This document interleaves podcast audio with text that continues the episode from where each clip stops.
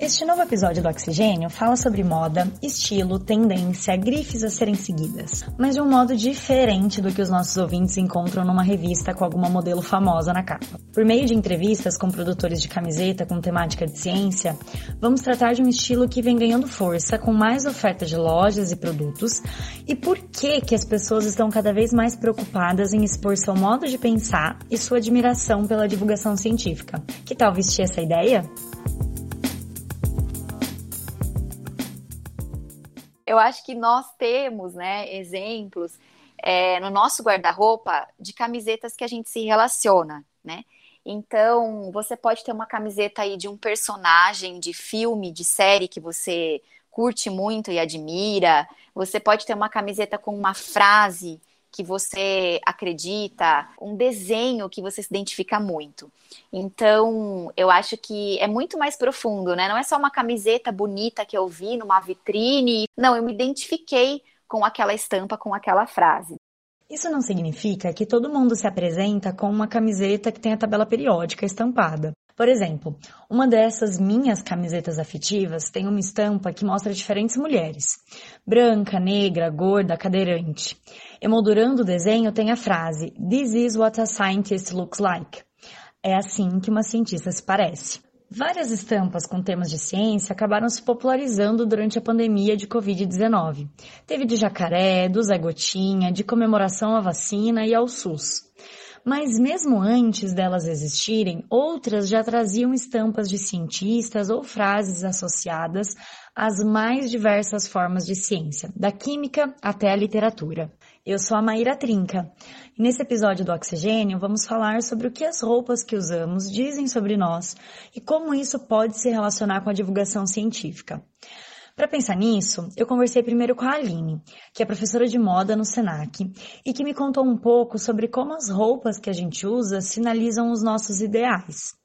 Depois, eu falei com duas pessoas que resolveram colocar em prática essa ligação entre moda e ciência. No segundo bloco, você escuta a conversa com o Igor, que é o criador da Doppel Store, uma loja de camisetas de divulgação científica. E por fim, com a Beijanise, que é arqueóloga e idealizadora da Alpará, uma loja de roupas estampadas com pinturas rupestres. Oxigênio. Um programa de ciência, cultura e tecnologia produzido pelo LabJor em colaboração com a Rádio Unicamp. O meu nome é Aline de Campos e eu trabalho com moda já há bastante tempo. A Aline me contou que desde criança ela se interessava muito por esse mundo das artes. No começo eram os desenhos, mas na adolescência ela começou a trabalhar com uma confecção. E aí?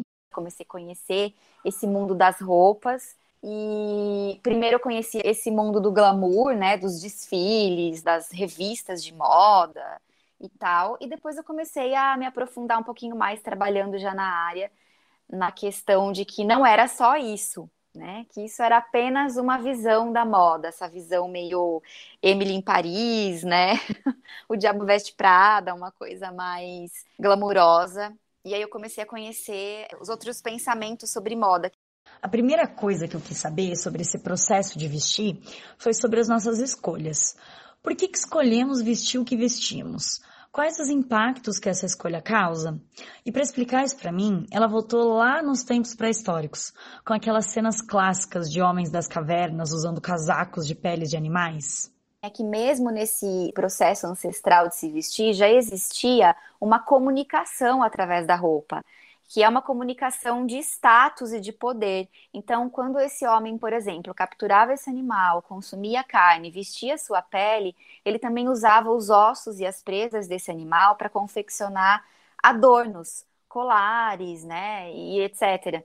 E esses acessórios, eles também passavam uma comunicação para outros homens, né? Quando ele se encontrava ali dentro das comunidades, ele estava comunicando o seu poder. Então, olha só o animal que eu capturei, como ele é grande, poderoso. Na verdade, essa pessoa estava querendo dizer: olha como eu sou grande e poderoso por ter capturado esse animal. E de certa forma, isso segue até hoje.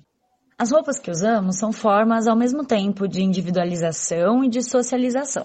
Como no passado, elas carregam marcas do grupo, por exemplo, no estilo ou na combinação de peças, dependendo das demandas sociais.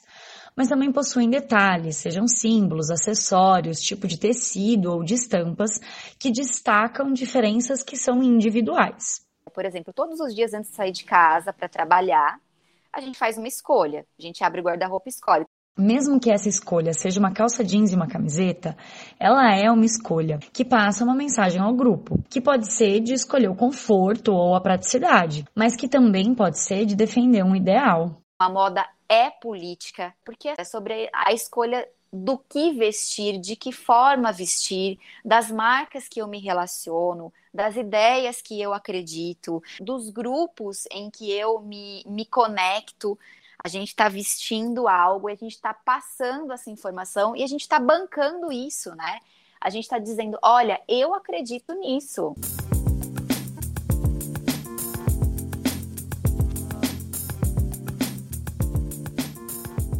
Quando a gente estava falando sobre os impactos que a roupa pode ter, a Aline me deu um exemplo ótimo para ilustrar o impacto de uma simples camiseta e que aconteceu em um evento super recente na história da moda. Que foi com a Maria Grazia, né, que entrou como diretora criativa da Dior. Em 2016, no seu primeiro desfile, ela trouxe uma camiseta branca com a frase We should all be feminists Sejamos todos feministas. Frase que ficou famosa por ser título do livro da autora nigeriana Chimamanda Adichie. E essa simples camiseta foi capaz de levantar uma questão muito importante. Dela como mulher, como primeira mulher dentro da direção criativa da marca, uma marca extremamente tradicional dentro do universo da moda. E aí ela traz isso na primeira coleção, né? Essa provocação. Essa estampa acabou ficando famosa e foi reproduzida por várias marcas várias vezes depois disso. O que mostra pra gente como as pessoas se apropriam dos símbolos que acreditam e usam isso como uma forma de expressar os seus valores.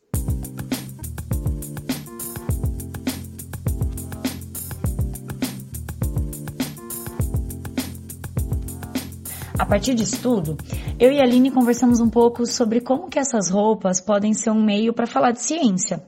Nós estávamos conversando sobre como a gente está muito acostumada a pensar em mensagens curtas de ciência só em posts ou cartazes. Quando a gente tem, por exemplo, um cartaz que apoia alguma causa, a gente tem ali uma mensagem genérica. Ela está ali trazendo essa informação e se apropria disso ou concorda quem quer, né?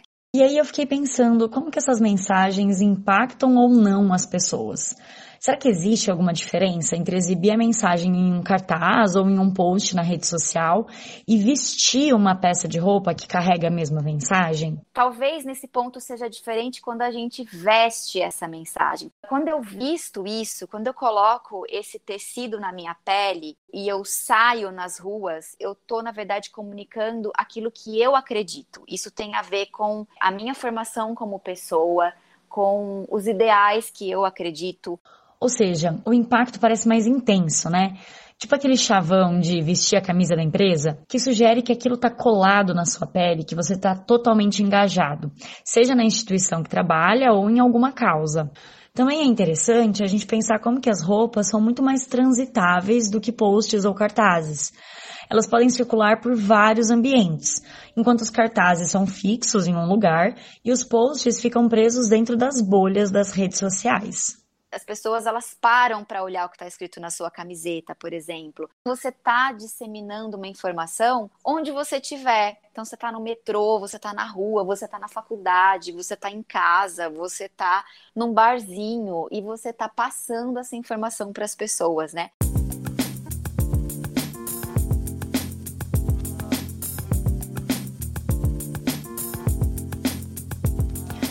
Foi nessa vontade de vestir coisas que gosta e querer compartilhar mais símbolos e mensagens sobre ciência e cultura geek que o Igor criou a marca Doppel Store, uma loja especializada em estampas científicas que aparecem em camisetas, moletons e até meias. No perfil do Instagram da marca, você encontra que a Doppel Store está, abre aspas, divulgando a ciência com camisetas desde 2013. Todo mundo quer ter camiseta de coisa que gosta, né? Assim, nunca acha as camisetas que você quer. Eu falei, poxa, vou abrir uma loja de camiseta. Aí eu fui pesquisar como é que estampava a camiseta e no começo assim. O Igor me disse que no começo a loja era basicamente sobre coisas que ele gostava, como literatura, jogos e, claro, ciência. Com o tempo, os outros temas diminuíram um pouco e as peças que falam sobre ciência acabaram ganhando mais espaço. Mas eu foquei mais em divulgação científica porque realmente não tem, até hoje não tem direito assim. E a ideia sempre foi pegar isso e usar como um meio de propagar mais divulgação científica na internet, sabe? De você financiar mais projetos de divulgação científica. É... Mas a ideia sempre foi, a longo prazo, é que a Doppel seja uma fomentadora de divulgação científica, de projetos sociais e das coisas que eu acredito. Nunca deixou de ser isso. Esse fomento na Doppel acontece de duas maneiras.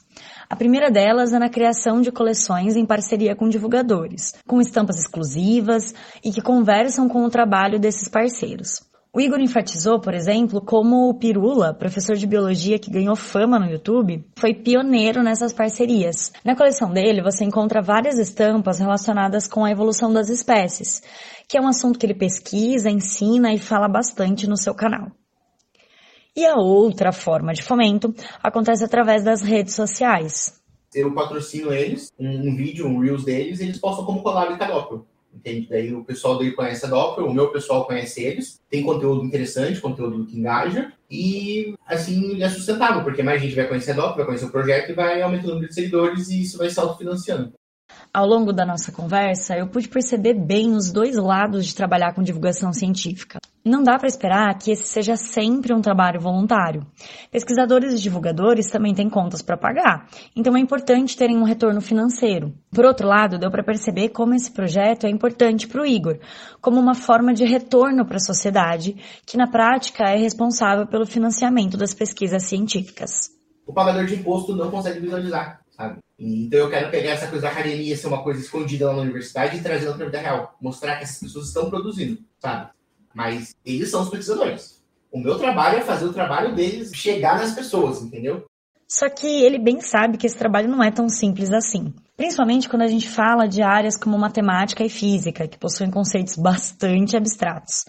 É nesse momento que, para o Igor, o desenho pode ter um papel importantíssimo. Então, acho que você pegando o design, ilustração, e você pegando o conceito da ciência e passando para eles, para você conseguir visualizar aquilo, ajuda muito você a entender. Quando a gente traz mais elementos estéticos para a ciência, a gente contribui para chamar a atenção das pessoas para o assunto. Nem que seja porque viram uma estampa e acharam ela bonita.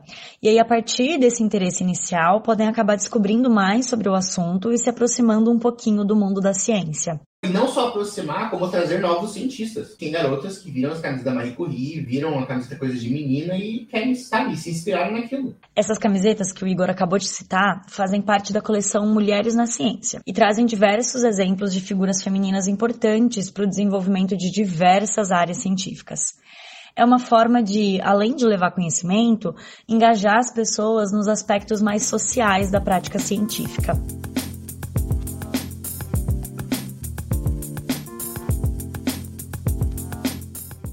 Bom, a minha camiseta de mulheres cientistas, que eu mencionei lá no início do episódio, bem que poderia fazer parte dessa coleção.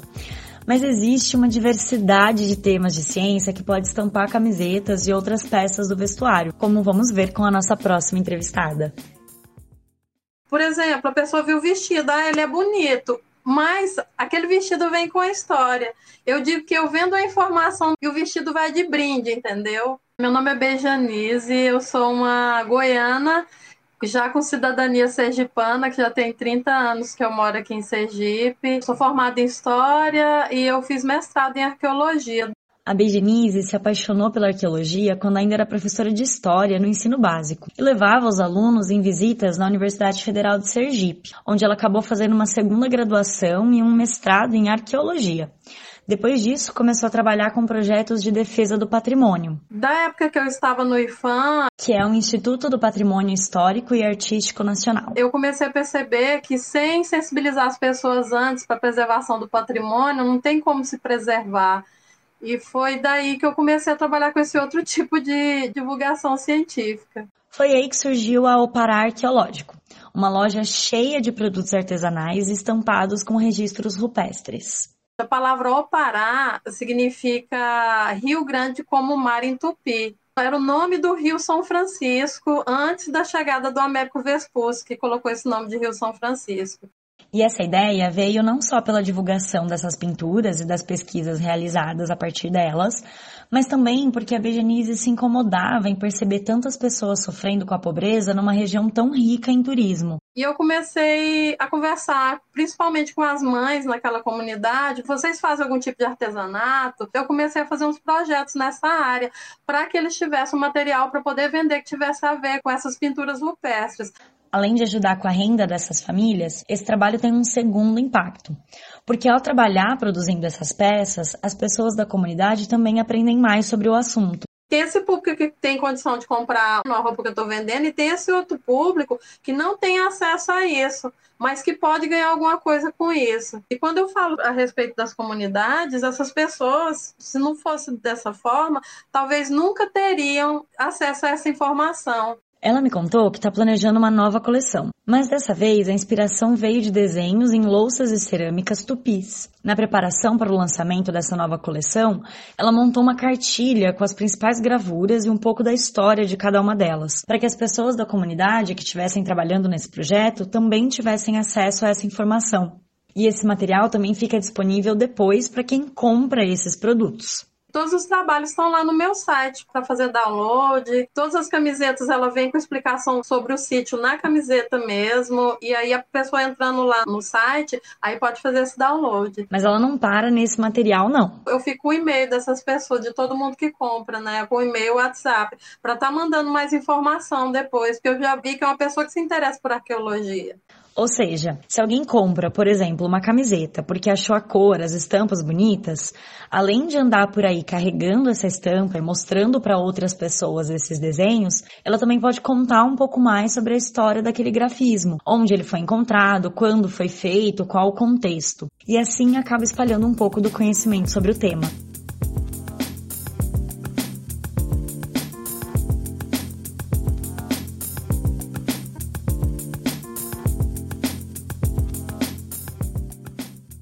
Agora, além do site, a Alpará Arqueológico tem uma loja física. E a Berenice estava me contando sobre como essa experiência acaba abarcando ainda mais pessoas que podem se interessar pelo assunto.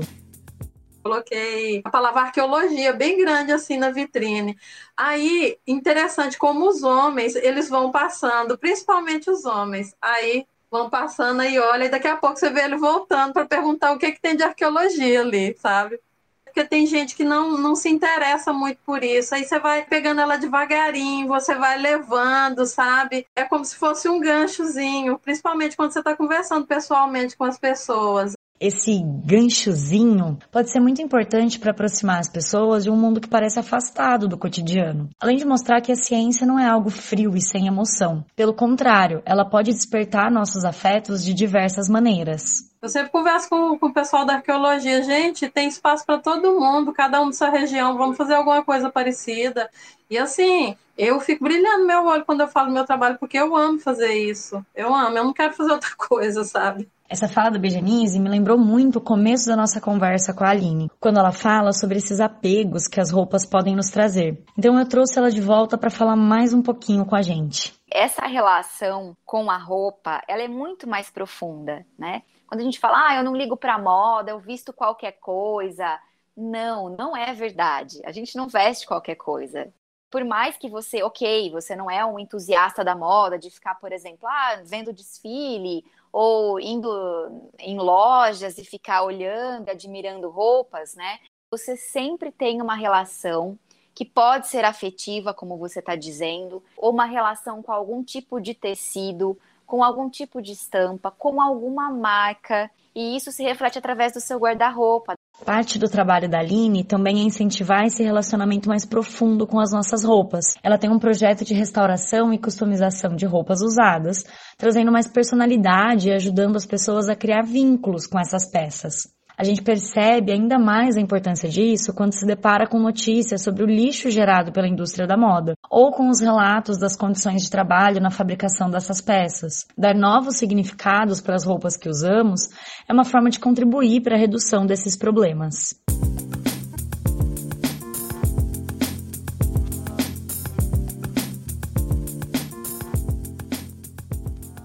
E nós terminamos o episódio por aqui. Você encontra mais sobre o trabalho da Aline na arroba a.deantonia, tudo junto. E pode comprar os produtos da Doppel pelo Instagram, arroba doppel.store, doppel com dois P's. Ou pelo site doppelstore.com.br. E da Opará pelo Instagram, arroba opará.arqueológico ou pelo site oparaarqueológico.com, tudo junto e sem acento. Os links estão na descrição do episódio. Eu sou a Maíra Trinca. Esse episódio foi roteirizado e apresentado por mim. A revisão é da Simone Paloni, coordenadora do Oxigênio. Os trabalhos técnicos são da Elisa Valderano e do Daniel Faria, bolsistas do Serviço de Apoio ao Estudante da Unicamp. Lembramos que o Oxigênio é apoiado pela Secretaria Executiva de Comunicação da Unicamp. Quando estiver procurando as nossas entrevistadas, aproveita e dá uma olhada no site do Oxigênio, oxigênio.consciência.br. Você pode comentar o que achou do episódio por lá ou pelo Instagram, que é o arroba Oxigênio Podcast. Também estamos no Facebook, basta procurar por podcast Oxigênio. E conta pra gente se você também tem aquela camiseta afetiva com alguma estampa ou mensagem que remete à ciência. Você pode postar uma foto com a sua camiseta e marcar a gente. Que tal? Esperamos você e até a próxima!